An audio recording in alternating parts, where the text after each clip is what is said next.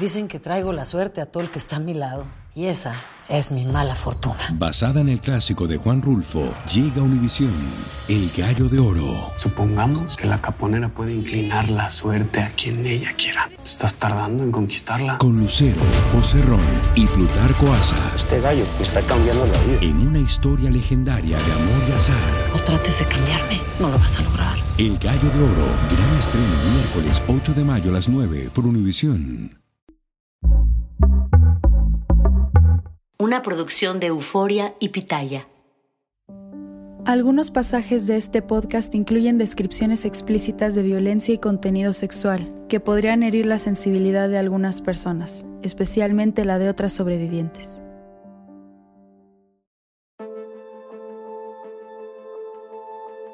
¿Te has dado cuenta que las mentes más brillantes suelen cometer verdaderas estupideces? Y entonces exclamamos, ¿cómo pudo regarla de esa manera si es tan inteligente? Incluso grandes genios hicieron verdaderas tonterías. Pocos se salvan. A esa tendencia a regarla hay quienes la llaman el punto ciego de las mentes extremadamente inteligentes. Otros la denominan la trampa de la inteligencia. Cuando los genios actúan demasiado confiados en su capacidad intelectual y su astucia, y. se equivocan. Justamente esto le iba a pasar al maestro, al artífice de nuestros días, al dueño y señor de nuestras vidas. Él, del que todos aseguraban que poseía una mente muy por encima de la media. Un genio de la música clásica, con grandes habilidades y talentos, capaz de construir un mundo complejo a su antojo, engañando a decenas de familias y jovencitas y engañando a miles de fans que coreaban sus creaciones musicales e idolatraban a su artista. Un artista que no era lo que predicaba. Él el genio de la industria musical iba a caer hasta lo más bajo por un tonto error, una estupidez que le iba a costar muy cara. La trampa, el punto ciego, yo prefiero llamarlo la soberbia, soberbia implacable. Si la fama le dio poder, la soberbia se lo iba a arrebatar, porque no hay peor veneno que el veneno propio como el escorpión cuando se clava el aguijón pura soberbia de creerse más que los demás y que nos emponzoña el alma. Al final de esta trágica odisea, el peor enemigo del astuto maestro iba a ser el mismo astuto maestro.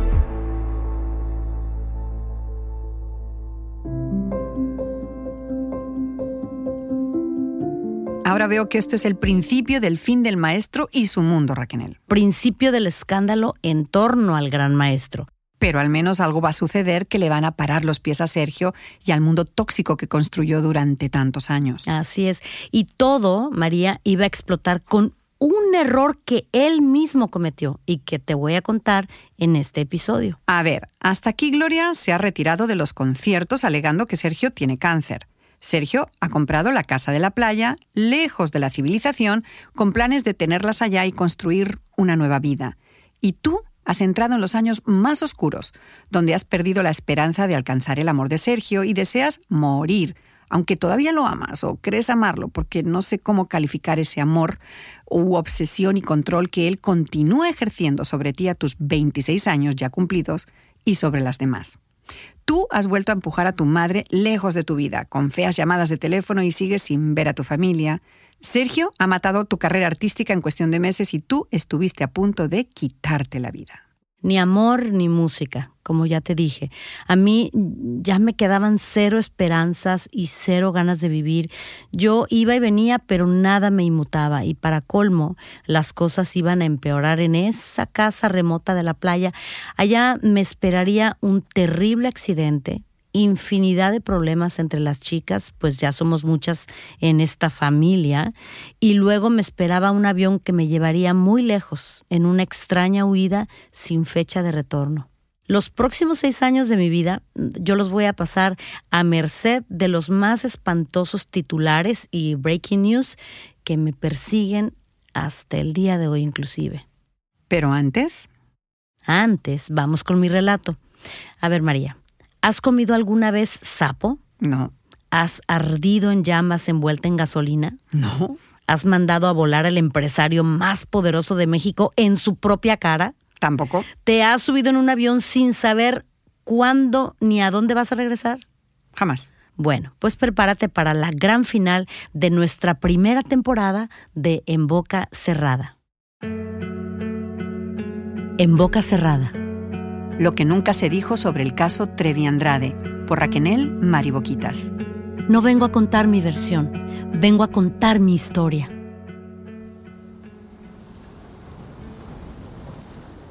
El ruido de las olas era ensordecedor, unas olas a las cuales no podíamos ni acercarnos en esas aguas cálidas del Pacífico mexicano, bordeadas de una arena suave y limpia que apenas pisaríamos. Casi dos años estaríamos en este idílico paraje y solo una vez, al menos en mi caso, se nos permitiría pasar un ratito en la playa y meter los pies en el mar, tapadas con shorts y camisetas, porque los trajes de baño nos eran prohibidos. El agua salada y el sol sanando heridas por unos instantes en nuestros rostros y nuestras piernas, solo por unos instantes. Acabábamos de llegar a nuestro nuevo hogar en la zona de Playa Blanca al sur de Cihuatanejo. Era una casa medio construir, pequeña y fea, rodeada de un terreno agreste enorme, lleno de matorrales, en medio de la nada, entre el mar inmenso y una carretera poco transitada, sin vecinos, sin testigos, completamente aislados del mundo exterior, tal y como Sergio había soñado. Su paraíso nuestro infierno. Al segundo día, Sergio nos puso a cuatro de nosotras a deshiervar toda la propiedad. No quería que desde los pocos carros que pasaban vieran a unas jovencitas trabajando en esas condiciones, así que nos proporcionó unos overoles negros de manga larga y nos ordenó cubrirnos la cabeza con unas cachuchas viejas. El proyecto nos tomó varias semanas. Durante seis horas al día arrancábamos hierbas y removíamos pesadas rocas sin agua para beber, sin descanso, bajo el sol abrasador, sin guantes y sin más herramientas que nuestras propias manos. Una a una caíamos desmayadas, deshidratadas y solo entonces nos permitía entrar en la casita por unos minutos donde él y Gloria se mantenían a la sombra con sus refrescos y el ventilador. Recuerdo que también había un pozo de donde sacábamos agua para tomar y para bañarnos, un pozo rodeado de los sapos más asquerosos y enormes que jamás había visto. Uf, Sergio, mira cuántos sapos, se me ocurrió comentar poniendo cara de asco. Agarra uno, mátalo y cocínalo, me ordenó con ese tono que yo conocía muy bien. Si no obedecía, sabía lo que me esperaba, así que ejecuté su mandato aguantándome las náuseas. Ahora pruébalo. Me retó cuando le llevé el plato con el anfibio asado que todavía rezumbaba babas y apestaba. A duras penas le di dos bocados a las patas sin atreverme a vomitar. Por suerte no me hizo comer el resto y me permitió tirarlo a la basura. Jamás olvidaré ese sabor nauseabundo y pegajoso, como tampoco olvidaré el siguiente incidente que pasó esa misma semana. Sergio me mandó a preparar el asador de ladrillos que había fuera de la casa. Como el carbón estaba mojado, no había manera de que se prendiera. Lo intenté una y otra y otra vez y Sergio empezó a impacientarse. Eres inútil lo que te pasa, me gritó. Tienes cinco minutos para prenderlo. Desesperada, agarré una latita de gasolina y sin pensar la vacié sobre los carbones que ya habían prendido un poco. Las llamas saltaron por el aire y por mi brazo y en menos de medio segundo cubrieron casi todo mi torso. Así voy a morir, pensé aterrorizada sintiendo el fuego por toda mi piel. Tanto desearlo y voy a morir de la manera más horrible. Recuerdo que todas gritaban y yo salí corriendo hacia adentro de la casa en busca de agua. Para entonces las llamas habían alcanzado parte de mi pelo y de mis pestañas. ¡Agua! le grité a Carola que se quedó en shock al verme. Por suerte, uno de los albañiles que Sergio había contratado para terminar la construcción de la casa entró y reaccionó rápido. Agarró una cobija y me abrazó con ella, sofocando las llamas. Me salvó la vida. Al momento entró Sergio también asustado y tras revisar las quemaduras dio órdenes a las chicas de que me pusieran huevo, aceite y cuanto remedio casero se le ocurría. Las ámpulas que se me formaron se infectaron y el dolor era insoportable, inhumano. Después de tres horas llorando en carne viva, Sergio decidió llevarme al hospital prácticamente desmayada del dolor. Después de ir a dos clínicas pequeñas donde no pudieron ayudarme, me atendieron en un centro médico en Ciguatanejo, donde me suturaron las ámpulas y las quemaduras sin anestesia y me cortaron áreas enteras de piel quemada. Al día siguiente me transportaron en ambulancia aérea a la Ciudad de México, al Hospital Ángeles donde me operaron. Sergio no vino. Envió a dos de las chicas para que me cuidaran durante mi recuperación. Creo que una de ellas era Gabriela. Cuando me dieron de alta, regresé directamente a la casa de la playa. Sigo viva, así Dios lo quiso, pero sigo muerta por dentro. Pensé mientras me cambiaba los vendajes con cuidado. Tú y yo tenemos mucho que platicar, me dijo Sergio. Seguramente eso de la gasolina lo hiciste para llamar la atención. Y me castigó sin comprarme la faja y los vendajes especiales que los doctores me habían recomendado para evitar que se me quedaran cicatrices. Hasta hoy tengo esas marcas en la mano derecha, la axila y en una parte de mi abdomen. Por fortuna no son muy visibles, pero ahí quedaron para siempre, como recordatorio sutil del día que no morí. A los días reanudé mis actividades y me uní a las demás chicas que continuaban limpiando el terreno y ayudando con el mantenimiento de la propiedad. Para entonces ya habíamos llegado casi todas. Las tres hermanas de la cuesta, las hermanas Zúñiga, que iban y venían de Playa Blanca a las casas de Cuernavaca con frecuencia, Sonia y su hijita Sofía, que crecía bella y cariñosa, Wendy, Marlene y tres chicas más que todavía no he presentado, pero que llevaban tiempo con nosotras. Fueron las tres últimas coristas en unirse al grupo con excepción de otras pocas que no duraron mucho. Una de las chicas más nuevas era Guadalupe Carrasco, ganadora del certamen de belleza Señorita Guerrero. Creo que Katia de la Cuesta la invitó a venir con nosotros. Ya tenía 18 y por lo mismo no duraría más de dos años en nuestro entorno. Cuanto más mayores llegaban, menos tiempo se quedaban. Y Sergio lo sabía, por eso prefería a las más jovencitas. Otra de las chicas que llegó un poco más grandecita fue Liliana Regueiro. La habíamos conocido en 1993 en un viaje a Argentina, al cual fuimos con Gloria a promocionar sus canciones en el programa de la famosísima Shusha. Creo que Liliana tenía 17 años y era muy madura y resuelta. Meses después decidió venirse a México, imagino que ante las promesas de que Sergio la haría famosa. Era excelente bailarina, pero no cantaba y resultó la más cariñosa con el maestro. Mientras que las demás nos comportábamos más reservadas y no tocábamos a Sergio sin su permiso, y yo menos porque lo tenía prohibido, Liliana no dudaba en abrazarlo y besarlo a todas horas frente a las demás. Liliana era de mente abierta, mucho más liberada y moderna que la mayoría que éramos de provincia o que habíamos llegado más jovencitas. Liliana era muy fiel y capaz de pelearse por defendernos o defender aquello que creía que era justo. Leal, idealista y siempre muy en forma con sus ejercicios y sus rutinas de baile espectaculares. Y la tercera en sumarse fue Karina Yapor, allá por finales del 94. Contaba con 12 o 13 años. Esta era la edad peligrosa en la que el maestro obtenía máximos resultados con sus adiestramientos. Lo sé por experiencia propia. En ese momento, cuando vi a Karina dispuesta a unirse a nuestro grupo, no me percaté. Ahora, con la perspectiva que me da el tiempo, lo veo tan claro que me da escalofríos.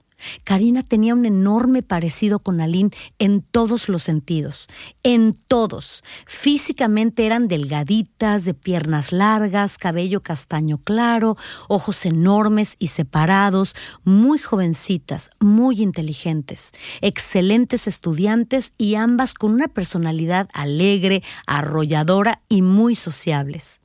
Ambas poseían un sentido del humor medio negro, sofisticado, que a Sergio le fascinaba. A veces pienso si Sergio eligió a Karina para desquitarse con ella de la supuesta traición de Aline. Digo esto porque sin ánimo de comparar desgracias, a Karina le caerían los castigos más crueles y más duros como a mí. Esa es la única verdad. Además, siempre he pensado que Sergio castigaba más duro a quienes sabía que podía exigirles más.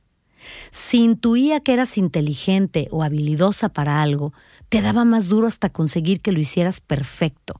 Esa era su enfermiza obsesión de querer crear mujeres perfectas. Esas eran sus palabras favoritas.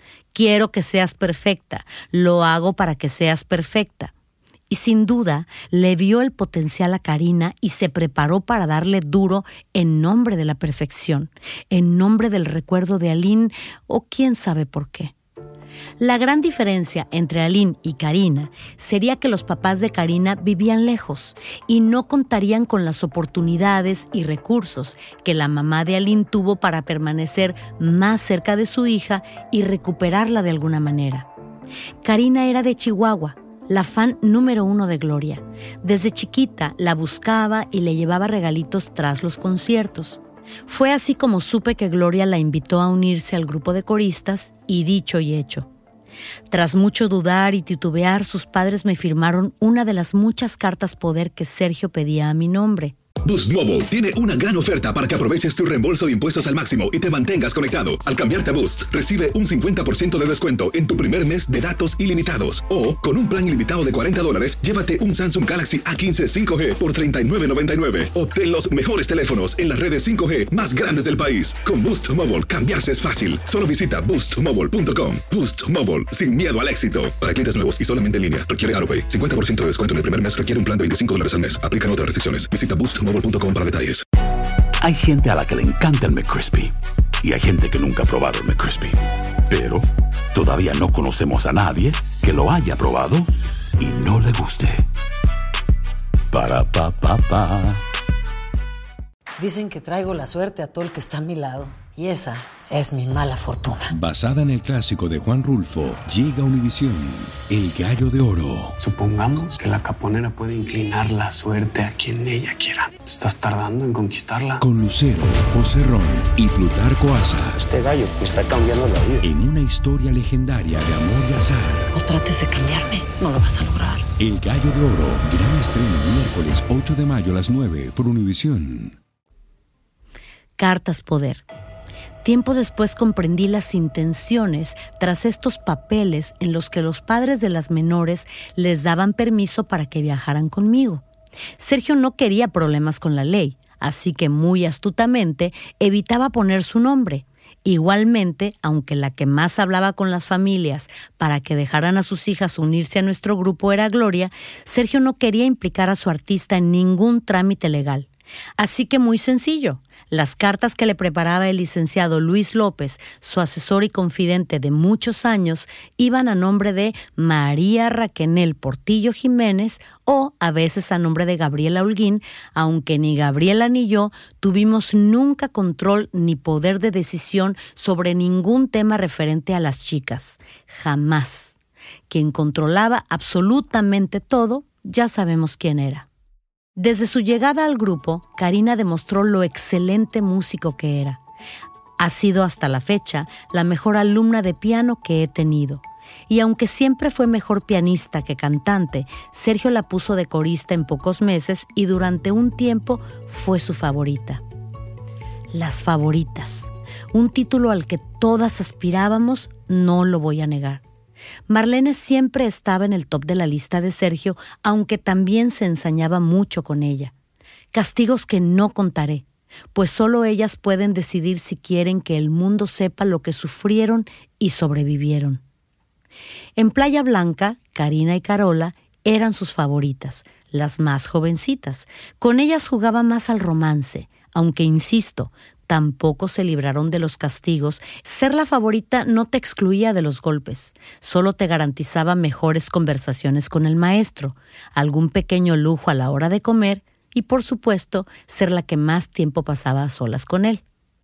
En ese caprichoso escalafón de favoritas y repudiadas, yo estuve arriba muy poco tiempo y abajo muchos años.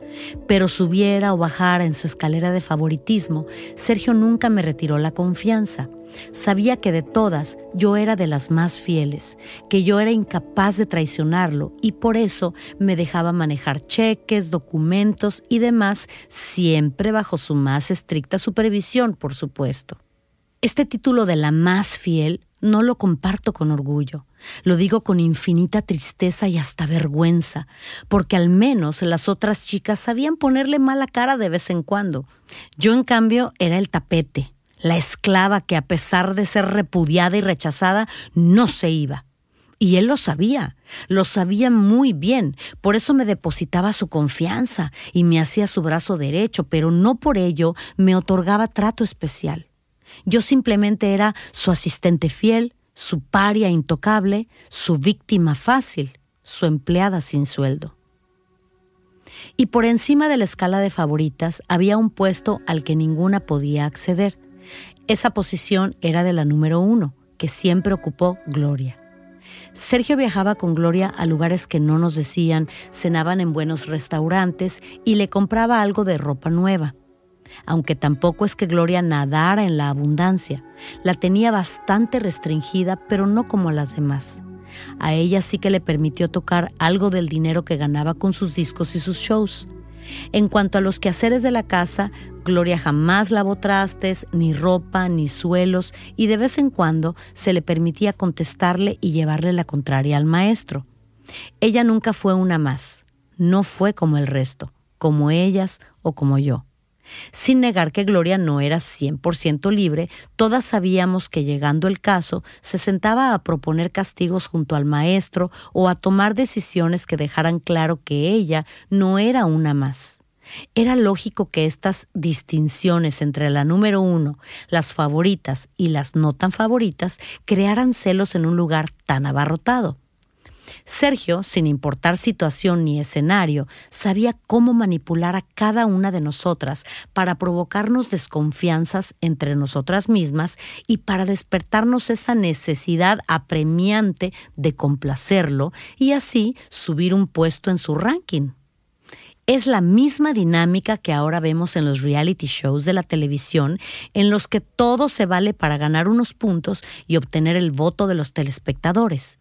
Es irónico, con tanto que la audiencia nos criticaría una vez estallara el escándalo por lo que entre nosotras nos hicimos o nos dijimos, y ahora todos aplauden esas mismas dinámicas de serrucharse el piso y hacerse trampas para no ser expulsadas de un simple concurso.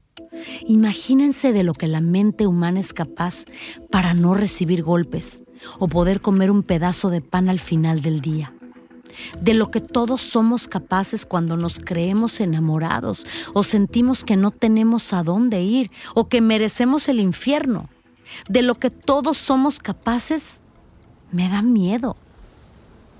Así vivíamos nosotras en esa horrible casa de Ciguatanejo, inmersas en rencillas, celos, intrigas y secretos.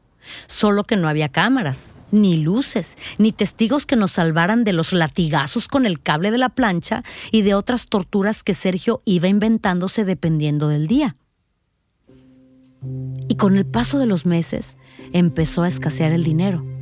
Como habían cancelado los shows en vivo de Gloria con aquella espeluznante mentira del cáncer, supongo que Sergio andaba viendo cómo hacer dinero con otro tipo de proyectos. Fue así como se metió en el lío que acabaría con su imperio, con su mundo de éxitos, con su carrera y casi con su vida. Porque Sergio, hasta entonces, había jugado con padres o madres y chavas que querían triunfar, y con algún que otro ejecutivo de disquera a quien le sacaba el dinero. Pero ahora, en 1996, estaba a punto de meterse con gente muy poderosa, con verdaderos titanes del business, y esos no le iban a perdonar ninguno de sus desplantes. No. Recuerdo que Sergio empezó a tener conversaciones de negocios con la conocida periodista Patti Chapoy.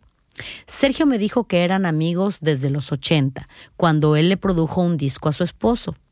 Con los años mantuvieron la amistad y ahora Patty acababa de unirse al equipo de TV Azteca, la nueva competencia de la todopoderosa Televisa, empresa que había dirigido un monopolio de medios durante décadas en la República Mexicana. Azteca y Patty tenían grandes planes para posicionarse en el mercado y ganar audiencia. Y creo que ahí surgió el plan de firmar a Gloria en exclusividad. Si lograba esta firma, la famosa periodista se anotaría un punto a favor ante el señor Ricardo Salinas, dueño de la nueva televisora. Pasamos meses almorzando con Patty en lujosos restaurantes, hablando de proyectos e incluso Sergio la llegó a invitar a la Casa Rosa de Cuernavaca. Por supuesto que Sergio dio órdenes de que nadie saliera de sus habitaciones, así que Patty solo nos vio a Gloria y a mí, aunque conoció en otras ocasiones a varias de las chicas. Yo nunca supe cuánto sabía ella de la verdadera vida y gustos de su gran amigo el productor, porque nunca llegamos a hablar a solas. Nuestros encuentros siempre fueron con Sergio presente y ella jamás intentó entablar conversación conmigo. En este largo romance entre la Trevi y Azteca, llegamos incluso a ir a una que otra reunión a casa del señor Salinas. Sergio me daba ropa elegante para esas ocasiones y me ordenaba que los acompañara a él y a Gloria. El maestro, muy astuto, sabía que una chica bonita y calladita como yo agradaba a más de un ejecutivo, aunque nunca me dejó hablar mucho con ellos. Creo que me llevaba de decoración, de eye candy.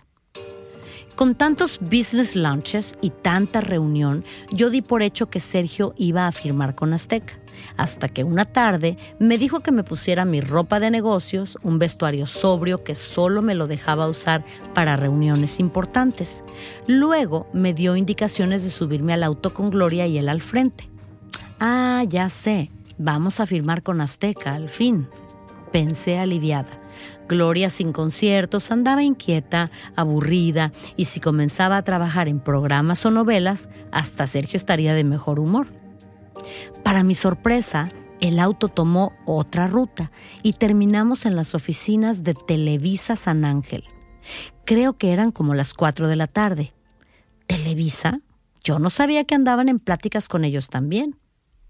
Al subir al lujoso edificio, nos esperaban varios ejecutivos en una sala de conferencias con copias de lo que parecía un contrato sobre la amplia mesa. Tras los saludos de rigor y los apretones de mano, Sergio y Gloria firmaron satisfechos. Al concluir el momento histórico, uno de los abogados de Sergio ahí presentes se le acercó y le dijo, Disculpe Sergio, en Azteca ya saben que están acá y que dejó a Patti plantada. ¿Quién te dijo? le preguntó Sergio entre divertido e intrigado. Veo que aquí alguien juega doble. El abogado se encogió de hombros y guardó el misterio de su informante, aunque ahora que lo pienso, quien estaba jugando doble era el mismo Sergio. Recuerdo perfectamente su sonrisa cínica, triunfante. Acababa de firmar a Gloria por una gran cantidad y eso era razón para sonreír. Lo que no alcanzaba yo a comprender con la poca información que me llegaba en estas situaciones es por qué.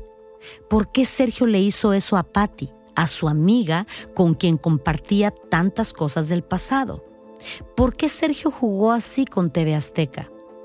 En los negocios, como en el amor, está bien irse con el mejor postor, pero tú no citas a dos pretendientes a la vez y dejas a uno plantado Ahora tendría que lidiar con una mujer de negocios dolida, burlada y humillada, y tras ella una empresa multimillonaria y poderosa.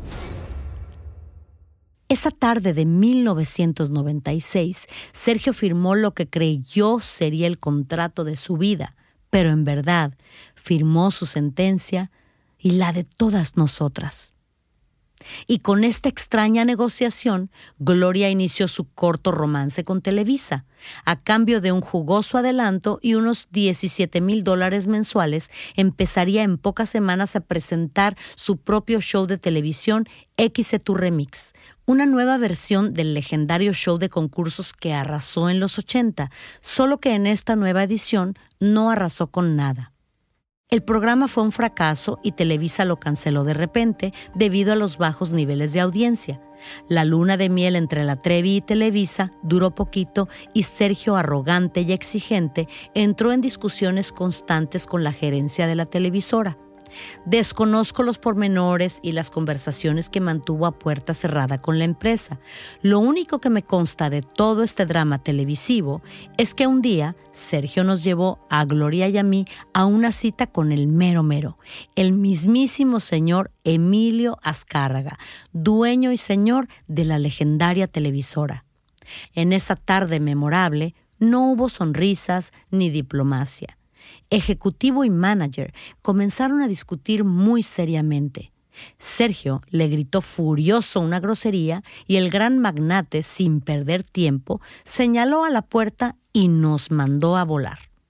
Y de repente, por tal sorpresa, cuando ya íbamos saliendo en retirada de la legendaria oficina, Gloria se volteó y le gritó al hombre más poderoso de México, Váyase usted al diablo.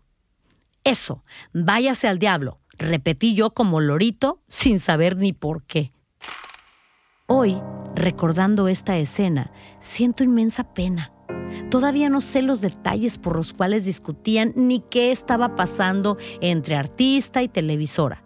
Pero así estaba yo programada, para defender a Sergio y a Gloria ante mis padres, ante el empresario más poderoso de México o ante el mismísimo Papa de Roma si era necesario. Y con este episodio tan patético, la lista de enemigos del admirado productor se duplicó. Ya era un secreto a voces. En la industria artística y mediática no lo soportaban ni unos ni otros. De esta manera iniciamos 1997. Los problemas se apilaban y Sergio se escondía cada vez más en la casa de la playa. Gloria seguía sin conciertos y hacía cada vez menos entrevistas o actos de presencia ante la impaciencia de sus fans y de la disquera. Y de pronto salió un artículo en un periódico, creo que de Monterrey. Esto me lo contarían años después, porque yo nunca llegué a leerlo. Sergio no nos daba acceso a noticias de ninguna índole. En el artículo aseguraban que Aline Hernández, ex esposa del manager de Gloria Trevi, había firmado con Azteca para actuar en la telenovela Al Norte del Corazón y que la joven artista estaba escribiendo un libro en el que revelaría los más turbios secretos de Andrade y Trevi. Alín, Azteca, novela, libro, Patti, Salinas y por el otro lado, Azcárraga y Televisa enojados. Enemigos son enemigos. Sergio podría pecar de soberbia, pero no tenía ni un pelo de tonto. Seguro que sabía muchas más cosas de las que se estaban cocinando en su contra. Y me imagino que Gloria también sabía, hasta cierto punto, lo que se avecinaba. Nosotras, en la casa de la playa, sin radio ni televisión, apenas teníamos energía para sobrevivir los maquiavélicos juegos y castigos de Sergio, el calor atroz y los constantes dramas que surgían en el seno de nuestra complicada familia. El nivel de estrés era indescriptible.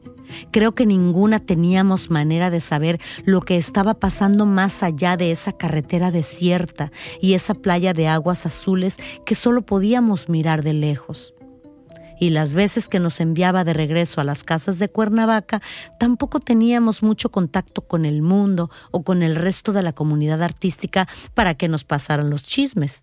Estábamos a ciegas. Ok, así está la cosa nos informó Sergio una noche en la casucha fea, a un año después de nuestra llegada. Me voy a Argentina con Liliana. No soporto tanta gente mala hablando mal de mí. Necesito descansar lejos de tanto veneno y tanta traición. Yo no sabía de qué estaba hablando, o de qué rumores o qué ataques. Pero cuando dijo la palabra traición, inmediatamente supe que tenía algo que ver con Aline. A cinco años del mentado divorcio, el drama en la cabeza de Sergio no terminaba. Y ahora, con cara de víctima total, nos decía que se iba a la otra punta del continente para no oír nada de la traidora.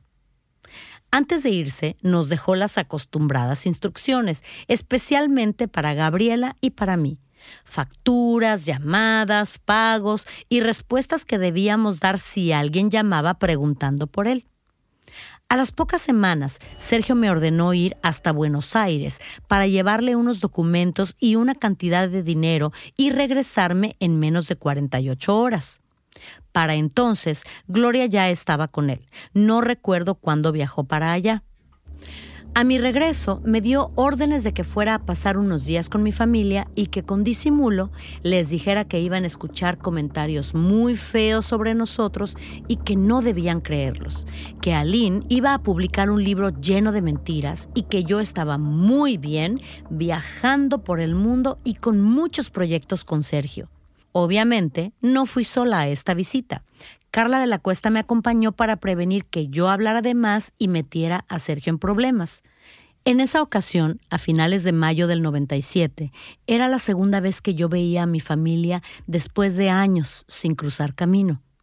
Seis meses antes, por algún motivo conveniente para él, Sergio me había levantado el castigo y me había permitido asistir a la graduación de mi hermana en la universidad. El reencuentro no fue muy sincero porque yo llegué acompañada de otra de las chicas y de acuerdo a las instrucciones me comporté cariñosa pero distante. Hola, no los veo hace siglos, pero acá estoy, sin dramas. Oh, y qué gusto saludarlos, como si nos hubiéramos visto ayer. Y mi familia, aguantando las lágrimas, solamente me miraban y se sonreían, temerosos de decir algo que ocasionara mi salida en estampida. Fue en esa reunión tan patética donde confirmé que mis padres se habían divorciado años atrás. Había escuchado rumores, pero nada seguro. Resultó que yo no era la única con secretos. Mi papá vivía ahora en otra ciudad con su nueva pareja y habían tenido otro hijo. Mi mamá se acababa de casar con un señor llamado Efren, un exitoso empresario que la amaba y respetaba. Todo era tan diferente. Mis hermanitos ya eran personas adultas. Yo me sentía muy triste, muy incómoda, rodeada de extraños a los que amaba y a los que no podía decirles que los necesitaba. En esta segunda visita, para hablarles de ese libro y de esos rumores y esas mentiras que todavía no habían salido, pude abrazar a mi mamá un poco más, pero sin pasarme de la raya y en cuanto les entregué el mensaje de Sergio, Carla y yo nos excusamos que teníamos un avión que tomar y nos fuimos. La hija pródiga no dejaba de serlo.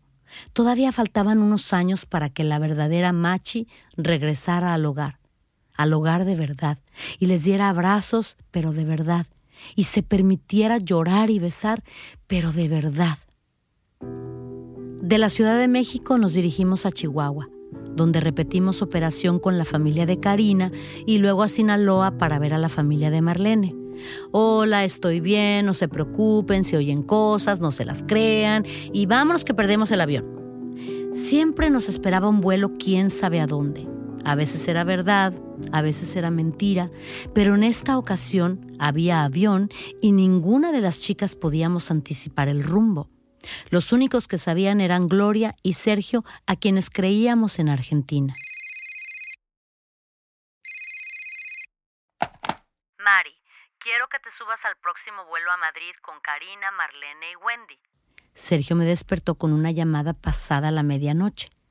Quiero que me traigas tal y tal documento, tal cantidad de dólares, tú tanto y Karina tanto y tanto. Gloria, Carola y Katia los esperamos en el Holiday Inn de Plaza España. Asegúrate que nadie sepa a dónde van. Si me entero que le dices a alguien, ya sabes la que te espera. ¿Cuánta ropa llevar? ¿Para cuántos días? ¿Por qué España? ¿Cuándo íbamos a regresar? Esas son preguntas normales que alguien se haría antes de cruzar medio mundo. Pero como nuestra existencia no tenía nada de normal, nadie preguntó. Nadie cuestionó. Nos subimos a un vuelo complicado, con escalas en Chicago y Frankfurt, con pasaportes vigentes, cartas poder y todo en regla. Para mí, lo que estábamos haciendo era completamente legal. Yo estaba viajando con las chicas con las que llevaba años compartiendo vida. Para mí era cuestión de obedecer y callar. Jamás de los jamases se me cruzó por la cabeza que estábamos huyendo de algo. Que un simple libro que todavía no se había escrito pudiera poner precio a nuestras cabezas, que la Interpol iba a poner nuestras fotos entre los más buscados, que íbamos a deambular de país en país como exiliados sin tierra a la que volver durante dos años para acabar arrestada y encarcelada durante más de cuatro años. Jamás de los jamases, en ese avión rumbo a España, me podría haber imaginado de lo que me iban a acusar. A mí, a Gloria, a Sergio. ¿Y todo por qué? ¿Por fama? ¿Por dinero? ¿Por placer? ¿Por celos? No. Todo, absolutamente todo lo que hice y que iba a hacer cuando bajara de esos aviones que me llevaban hasta Madrid fue por amor como dije al principio de mi historia, el amor más raro e ilógico, tóxico y enfermizo del mundo, pero que para mí, desde que lo conocí y me encandiló y me adoctrinó, siempre creí que fue amor. Y mi mayor crimen en todo esto, amarlo, porque eso era lo único que yo sabía hacer a pesar de que ya era una mujer hecha y derecha porque para lo que se me había entrenado minuciosamente durante más de 13 largos años era amarlo sin cuestionarlo. Amor, la palabra más maravillosa del mundo y la más peligrosa. Amor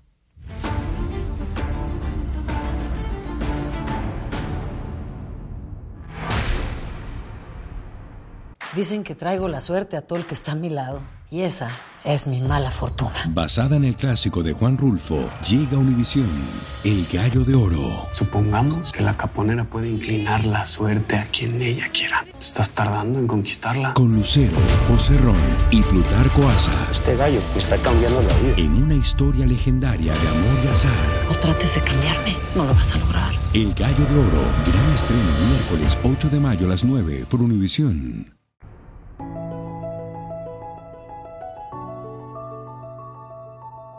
Wow, Raquel, lo que los seres humanos somos capaces y hemos sido capaces de hacer por amor o lo que creemos que es amor. A este punto del relato tienes 27, casi 28 años, Gloria tiene 30, la mayoría de las chicas ya pasaron de los 18, técnicamente ya no son menores, con excepción de Karina y Carola. Y para muchos, una mujer de casi 28 años, como tú en ese momento, que veía lo que Sergio le hacía a las otras y no lo reportaba por amor, nos puede sonar extraño. Exacto, la cuestión aquí es que el amor y todo esto era un adoctrinamiento. Yo no había iniciado una relación normal con el hombre que yo pensaba que iba a ser mi esposo y con el que iba a formar una familia. En realidad empecé una relación que fue manipulada y empecé a vivir en adoctrinamiento, no en amor. Entonces cuando te escuchamos decir por amor, nosotros tenemos que leer el subtítulo por adoctrinamiento. Por esa sensación que tú sentías en tu pecho que identificabas con el amor. Lo identificaba con el amor porque yo al, momento de, de que yo empecé esa relación con él, en mi cerebro y en mis sentimientos era, esto es amor porque él me está enseñando que amor es hacer lo que a él lo haga sentir Era bien. tu único referente del amor, entre comillas. Correcto. ¿Qué tal si hablamos de tres Raqueneles? Una es Machi de 14, otra es Mari de 27, esa que va rumbo a España, ¿verdad? Al terminar este, este relato, ahí la dejamos en el avión rumbo a España. Y ahora la Raquenel de hoy en día, con un número de años mayor. Eh, tenemos tres Raqueneles y me gustaría que me dijeras, entre la Machi de 14 y la Mari de 27, ¿había diferencias? ¿Había, maduraste? ¿Veías el amor diferente? ¿Veías la vida diferente? No, no porque para mí en ese momento la palabra amor era exactamente igual. Era igual para Machi, para Mari, para Raquel de hoy, porque para mí el amor era incondicional y era el amor que yo ofrecía. Entonces, al momento en el que Machi de 14 entra a esta relación adoctrinamiento, manipulación, codependencia, no, no se me permitió conocer el amor del mundo real y del mundo normal, el amor que las otras personas a, a mi misma edad o con las mismas, bajo las mismas circunstancias de vida podían conocer como amor. Entonces, la Machi de 14 y la Mari de 27 no habían evolucionado. En cuestión de amor, no. Había evolucionado en cuestión de edad, era mayor, pero en realidad mi mundo seguía siendo el mismo mundo reducido de Sergio, de lo que él me enseñaba, de lo que él me decía que era el amor, y San se acabó. Antes de culminar esta primera temporada de En Boca Cerrada, donde hemos viajado de tu mano, desde el día que la pequeña Machi conoció al maestro hasta el día en que la Mari, Mari Boquita, se sube a un avión a España como inicio de un destierro misterioso, yo creo que debo cumplir también una promesa con la que inicié esta aventura contigo, que yo te iba a hacer las preguntas incómodas y aquí te van unas cuantas. Raquel, aunque te duelan. A ver, pues ¿Preparada? Delito versus pecado. Este es otro punto muy delicado para la Mari de los 27, 28 años. A esa edad tú no podías ver que lo que Sergio hacía con chicas menores, como lo que te hizo a ti cuando eras menor, era delito y no pecado, como nos dices en el relato. Así es, María. Lo que pasa es que em, mi mundo, inclusive antes de Sergio, también era un mundo limitado. Yo, por ejemplo, cuando salí de estudiar tercero de secundaria, yo me acuerdo que dos, tres amigas mías del colegio salieron embarazadas. ¿Tenían 15 años? Tenían 14, 15 años. Entonces, me dices que para ti las menores con relaciones sexuales era algo no normal, pero que se veía. Que se veía muchísimo. Entonces, para mí, por ejemplo, el hecho de que una muchacha de mi edad o de cualquier edad inclusive, que se acostara con un hombre si no estaba casada, para mí era un pecado. ¿El abuso físico no lo veías como un crimen, como un delito, como algo ilegal? No, porque también crecí aprendiendo que si tú cometes un error, se te castiga. Hasta a, nivel em, religioso me enseñaron que Dios te castigaba. Violencia doméstica. ¿Había en tu entorno cuando crecías como niña? ¿La normalizaste? la normalicé en el sentido no de la violencia física, pero por ejemplo mi papá en paz descanse, pues sí de pronto si se enojaba pegaba gritos y a veces rompía una que otra puerta. Entonces no es que yo lo normalizara, simple y sencillamente que no lo veía como un delito. Antes, en aquellos tiempos, no se utilizaba que hablaras al 911 si tu marido te golpeara, no se llamaba violencia doméstica. Para mí en mi pequeño mundo era culturalmente era bueno, pues este ella hizo algo mal y, lo, y la castigaron, le pegaron por eso. Inicio de la huida. Este es otro aspecto que llama la atención. Dices, me subo a un avión rumbo a España, no sabemos mucho por qué. Dices que nos vamos de los chismes, eh, que nos tienen celos, que, que hablan mal de nosotros. Pero nos dices que no sabías que andabas huyendo de algo que realmente podía ser muy, vamos a llamarlo, ilegal claro que no sabía que, estábamos huyendo de algo ilegal. Em, acuérdate que la información que yo recibía no era ni por las noticias, que no podía verlas, ni por el mundo exterior. Toda la información que yo recibía era a través de Sergio. Y hoy, viendo las cosas de, de, lejos, definitivamente a Sergio no le convenía jamás decirme o decirnos, oye, estamos huyendo de la ley. Gracias por este nivel de sinceridad, Raquel. Sé que no es fácil, te veo la cara. ¿Te reconoces cuando ves a esa Mari, esas fotos de, de 1998? Las cosas que hacía, decía, cómo se movía, cómo actuaba. ¿Te reconoces? No, no, para nada. No me reconozco y, y no me gusta verla, además. No hablo en tercera persona por huir de, de, esa responsabilidad, para nada. Al contrario, asumo eh, lo que fui, asumo lo que hice, me hago responsable, pero definitivamente no me gusta. Por lo tanto, no quiero volver a cometer los mismos errores. ¿Te gusta ver las fotos de Machi, pero no las de Mari? No, las de Mari no. Las de Mari no me gusta porque siento mucha pena, siento vergüenza, siento dolor y, y, y mucha lástima porque, caray, era muy, muy, muy joven, con tantas ilusiones, con ganas de amar bonito, con ganas de vivir cosas bonitas, ¿me entiendes? Y, y, que realmente se pudiera valorar en algún momento ese tan mal y tan confundido sentimiento de amor que yo pensaba que eso era. ¿Qué conclusión tienes hasta ahora? Que no era para tanto. Dejé pasar mucho tiempo. Que no era para tanto. Esa es tu conclusión. Que no era para tanto, ¿qué? Callarlo, enterrarlo, esconderlo. Todo todo porque creo que con mi silencio empoderé personas, circunstancias, situaciones. Hice mucho más grande mi responsabilidad. Me hice a mí misma una gran culpable de muchas cosas. Y definitivamente engrandecí también malentendiendo esta historia. ¿Qué crees que le falta todavía, regresando a nuestro episodio 10, a ese avión rumbo a Madrid con las otras chicas para encontrarte con Sergio? ¿Qué le falta todavía por caminar a esa Mari de 27? Uf, le faltan cosas más fuertes de las que te puedes imaginar. Y hoy se dio a conocer que son más de 15 las chicas o las niñas, eh, porque algunas de ellas son niñas, niñas que están desaparecidas y que viajan de un lado al otro con Sergio y con Gloria Trevi.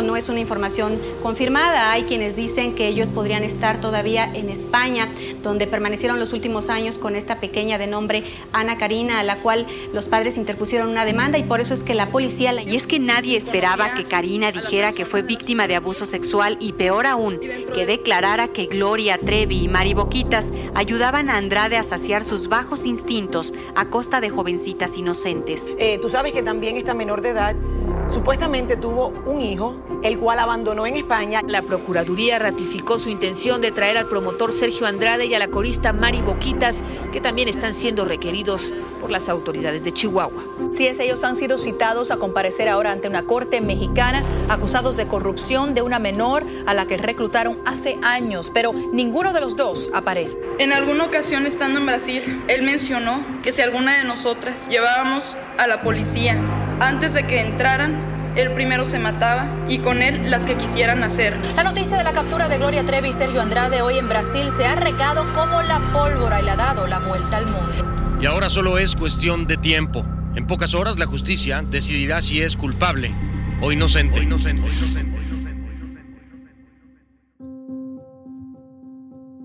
En Boca Cerrada es una producción original de Euphoria Podcasts y Pitaya Entertainment.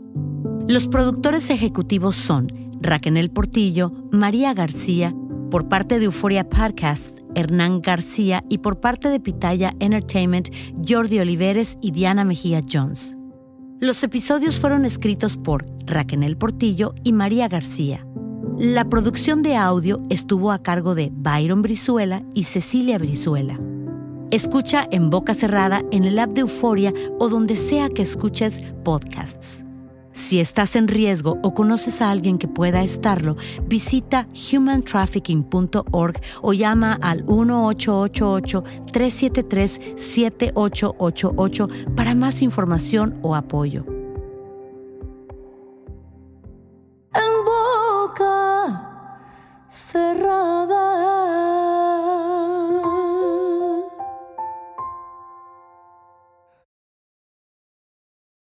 Euforia Podcast presenta. La policía, acaba de realizar un hallazgo Si nunca se vio algo así en la criminología argentina. A lo largo de ocho episodios, nos adentraremos en la investigación policial mientras conoceremos las hipótesis que envolvieron al caso. Escucha la primera temporada de Crímenes Paranormales en la aplicación de Euforia o en tu plataforma favorita. Dicen que traigo la suerte a todo el que está a mi lado. Y esa es mi mala fortuna. Basada en el clásico de Juan Rulfo, llega Univisión, El Gallo de Oro. Supongamos que la caponera puede inclinar la suerte a quien ella quiera. Estás tardando en conquistarla. Con Lucero, José Ron y Plutarco Asa. Este gallo está cambiando la vida. En una historia legendaria de amor y azar. No trates de cambiarme, no lo vas a lograr. El Gallo de Oro, gran estreno miércoles 8 de mayo a las 9 por Univisión.